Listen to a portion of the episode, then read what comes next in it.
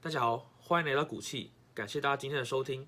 那我们今天要讲的议题是疫情持续升温，金融股的纯股族将会受到冲击哦。那为什么呢？那金融股首先因为疫情的关系，它的股息将会延后发放，哇，股息是金融股纯股族最爱的嘛。然后第二个是金融股将会有获利衰退的严重危机。那为什么呢？那首先就是因为他们的销金领域受到严重的冲击。那销金哪些领域受到冲击呢？第一个。财富管理，第二个房贷，第三个信用卡，这三个销金领域受到了冲击，将会导致获利衰退。那纯银行业一般的纯银行业的银行，它也会因为手续费收入大减而影响到获利。对，那就是因为这次疫情造成国人的消费意愿不断的降低。那我们首先来看第一个财富管理，那财富管理哪方面受到影响最大？其实就是保单。因为近期就前阵子股市其实很热的嘛，对不对？所以很多投资型保单其实还蛮卖的还不错。但是在现在疫情严重之下，股市其实看起来没那么好了。那很多消费型保单其实帮手帮脚的，那就导致它的销量变低，然后就会导致那个银行的保险费收入就减少了。那也因为现在不能有人与人的连接嘛，所以理专也不能拜访客户去拿到一些大单，所以现在只剩下一些 普通的基金可以去勉强维持财富管理这块的动能，在。那个热销的投资型保单这一块完全是爆掉了，对，所以就在这一块销金领域这一块获利就减少了不少。好，那财富除了财富管理呢，我们刚刚讲的第二个是房贷。那因为银行主管就是说，就是五月下旬开始，就是房仲全面禁止带民众看屋。那虽然现在有很多什么远端看屋，但但大家还是实际希望实体一点嘛，要真的看到房子嘛。那现在不能实体看到，其实就会影响到房市嘛。那五月下旬起不能。带房仲不能带人去看房，就会导致可能在五月不能看房，六七月的那个房贷的量就会开始出现严重的衰退。所以第二块消金领域影响就是在房贷这一块。那第三个是什么？信用卡刷卡量，信用卡，信用卡业务。那二零二零年去年就是疫情刚爆发嘛，对不对？然后那时候四月疫情爆发的时候非常严重。那在刚爆发的时候，全台的刷卡量。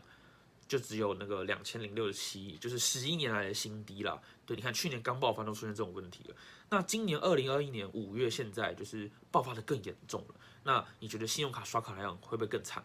有可能就会创可能十二年新低。对，所以其实银行业本身他们的主管还有一些外资其实都是非常非常不乐观的。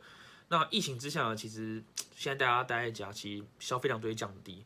那很多实体商店绝对是暂停营业的嘛。那你可能说还有网购量贩。一些网上、连线上的民生必需品，但是对银行业来说，这些是完全弥补不起，就是全面的消费萧条而带来的获利减少。网购确实是一回事，但是它还是占整个饼一部分而已。那整个刷卡量降低的时候，那整个银行的消费的那个获利消那个销金的获利也会减少很多。对，所以我们刚刚看的就是从财富管理、房贷还有信用卡这三个销金领域都大幅的衰退，那银行怎么办？对不对？所以现在持有金融股的人可能要小心。那我就以我最爱的金融股玉山金为例好了。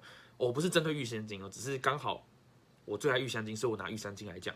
那其实许多金融股都有受到影响。那很多我整理了很多外资法人的报告，他们都说，哎，从玉山金来看，哎，今年二零二一年第一季的净利是成长的，对，那感觉应该是不错啊。可是你看细项就会发现说，哎，它获利成长其实来自于就是。